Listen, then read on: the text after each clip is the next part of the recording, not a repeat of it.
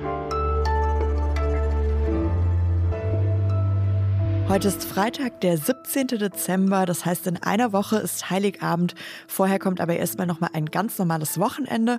Und bevor wir da reinstarten, möchte ich Ihnen noch erzählen, was passiert ist. Die CDU hat ihr Mitgliedervotum ausgezählt. Wir schauen nochmal auf Belarus. Da war gerade unser politischer Korrespondent Michael Thumann. Und wir schauen nach Barbados in der Karibik. Da ist nämlich gerade auch ganz schön viel los. Ich bin Susanne Hangard. Das ist das Update von Was Jetzt, dem Nachrichtenpodcast von Zeit Online.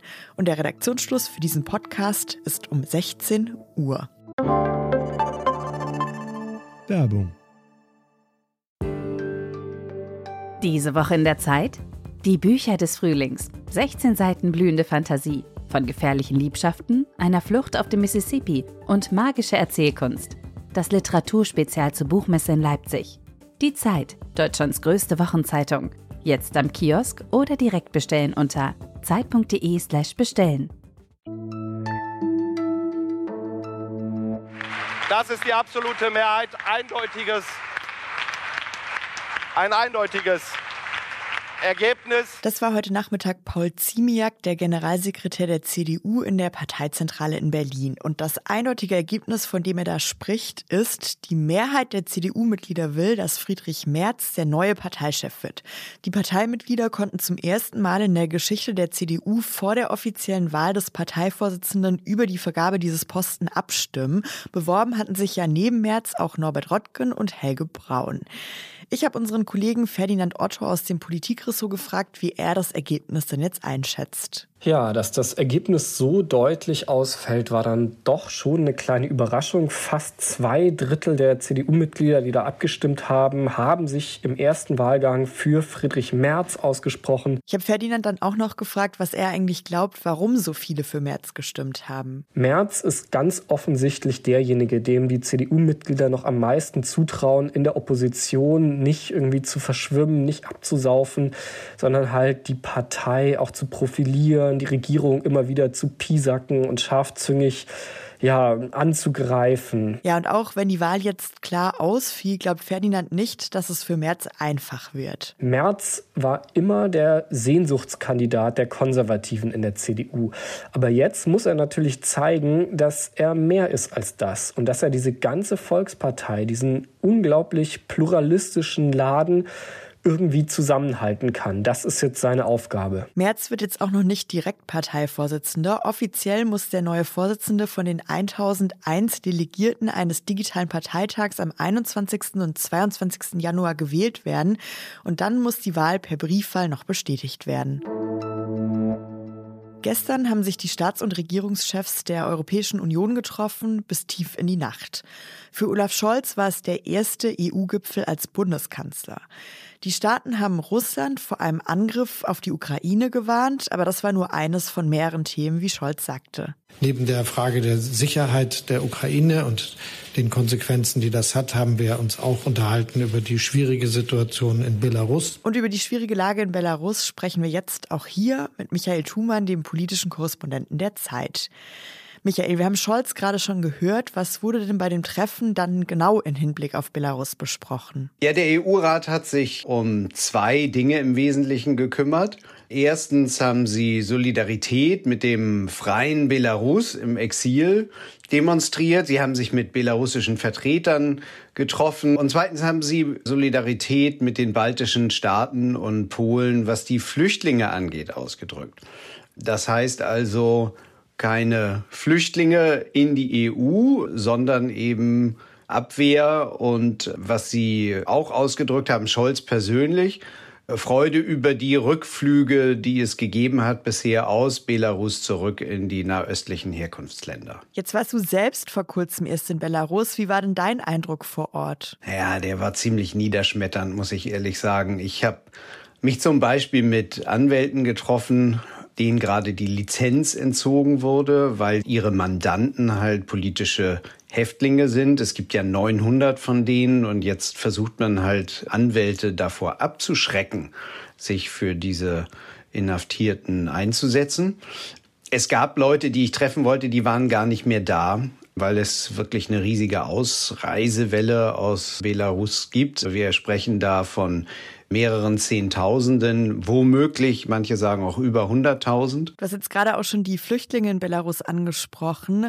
Das hat uns ja jetzt auch hier von Deutschland aus die letzten Wochen viel beschäftigt. Hast du denn auch Geflüchtete in Belarus gesprochen? Ja, das habe ich. Ich bin an die belarussisch-polnische Grenze gefahren und da gibt es in einem logistischen Transportzentrum eine riesige Lagerhalle, was jetzt ein Flüchtlingslager ist. Da wohnen die Flüchtlinge quasi in den Regalen, haben sich da mit Pappen und Holzbalken Schlafplätze eingerichtet.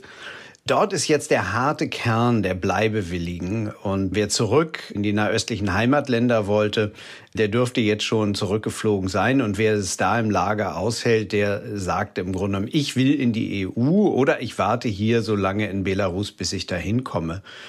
Und es gibt Razzien in diesen Lagern. Die belarussischen Sicherheitskräfte nehmen sich dann so mehrere junge 20, 25-jährige Iraker, Kurden, Syrer, schleppen sie an die Grenze, schneiden den Stacheldraht auf und sagen, ihr geht da jetzt rüber, ansonsten fliegen wir euch zurück in den Irak. Also mit dieser Art von Erpressung wird da mittlerweile gearbeitet. Und das sieht alles sehr, sehr traurig aus. Ja, vielen Dank, Michael, für den Einblick. Und wenn man am Wochenende noch mehr von dir hören will, du warst auch in der aktuellen Folge vom Podcast Das Politikteil zu Gast, ne? Ja, absolut. Da haben wir etwas länger über diese Sachen geredet, auch über die Ukraine. Genau, und der Titel ist Will Putin Krieg? Heute Morgen hat sich Bundesgesundheitsminister Karl Lauterbach in Hannover über den weiteren Verlauf der Pandemie geäußert und gesagt, er erwartet eine massive fünfte Corona-Welle durch die neue Omikron-Variante. Deshalb hat Lauterbach nochmal an alle appelliert, sich boostern zu lassen. Weil leider ist es so, dass die also Impfung, die vollständige Impfung ohne Boosterimpfung nicht den ausreichenden Schutz bietet. Wir dürfen uns nicht in falsche Sicherheit wiegen. Lauterbach hat gesagt, man müsse sich auch auf eine Herausforderung einstellen, die wir in dieser Form noch nicht gehabt hätten. Wir seien jetzt an einem Schlüsselpunkt der Pandemie. Besonders vorsichtig sollten alle sein, die noch nicht dreimal geimpft worden sind, wenn sie über Weihnachten dann Familie und Freundinnen treffen. Und auch zur Impfung von Kindern hat sich Lauterbach heute noch mal geäußert. Ich finde es rührend und beeindruckend, welche Opfer Kinder bereit gewesen sind zu tragen. Dafür müssen wir etwas zurückgeben. Und das Allermindeste, was wir zurückgeben müssen, ist, dass wir Kindern auch ein Impfangebot geben. Daher habe ich eben auch zwei Kinder selbst geimpft weil ich als Impfarzt davon überzeugt bin, dass Kinder, die sich selbst impfen lassen wollen, mit der Einverständnis ihrer Eltern, sich selbst einen Gefallen tun, aber auch der Gesellschaft. Und äh, das habe ich damit also auch ausdrücken wollen. In Nordrhein-Westfalen werden seit heute in kommunalen Impfzentren fünf bis elfjährige geimpft. Das Impfzentrum in Bonn zum Beispiel sei regelrecht überrannt worden, hat die grüne Oberbürgermeisterin Katja Dörner dem WDR gesagt. Die Ständige Impfkommission, die STIKO, empfiehlt ja bisher Impfungen für Kinder, die Risikofaktoren für einen schweren Corona-Verlauf haben oder Angehörige mit hohem Risiko. Nach individueller Entscheidung und ärztlicher Aufklärung können aber auch alle anderen Kinder geimpft werden. Was noch?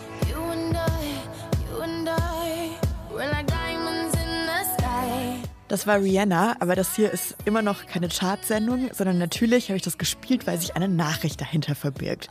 Rihanna ist seit kurzem offizielle Nationalheldin von Barbados und das ist nicht die einzige Neuigkeit aus dem Inselstaat in der östlichen Karibik. Bisher war Queen Elizabeth auch das Staatsoberhaupt von Barbados, einer früheren britischen Kolonie. Sie wurde mittlerweile abgesetzt und Barbados ist in Zukunft eine Republik mit eigener Staatschefin.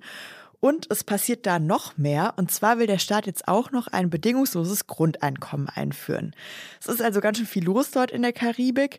Da sorgt vielleicht zumindest die neue Nationalheldin für ein bisschen Stabilität oder wie die Ministerpräsidentin bei der Zeremonie für Rihanna gesagt hat. May you continue to shine like a diamond. Und das war's mit den normalen Was jetzt Folgen in dieser Woche. Aber Sie müssen nicht traurig sein. Morgen gibt's uns schon wieder. Da gibt's nämlich dann eine neue Sonderfolge über das Ahrtal. Wir schauen nochmal darauf, wie es den Leuten dort fünf Monate nach der Katastrophe geht. Falls Sie am Wochenende Zeit haben, uns eine besonders schöne E-Mail zu schreiben, dann freuen wir uns und sind erreichbar unter wasjetzt.zeit.de. Ich bin Susanne Hangard. Ich wünsche Ihnen ein schönes Wochenende. Bis bald. Ja, ich bin von Belarus nach Moskau, weil es ja überhaupt keine Flüge mehr nach Westen gibt äh, von Belarus. Und ähm, dann war ich da noch äh, in unserem Büro, habe ein bisschen aufgeräumt und äh, jetzt bin ich nach Berlin geflogen, um hier mich allmählich auf den Weihnachtsurlaub einzustellen.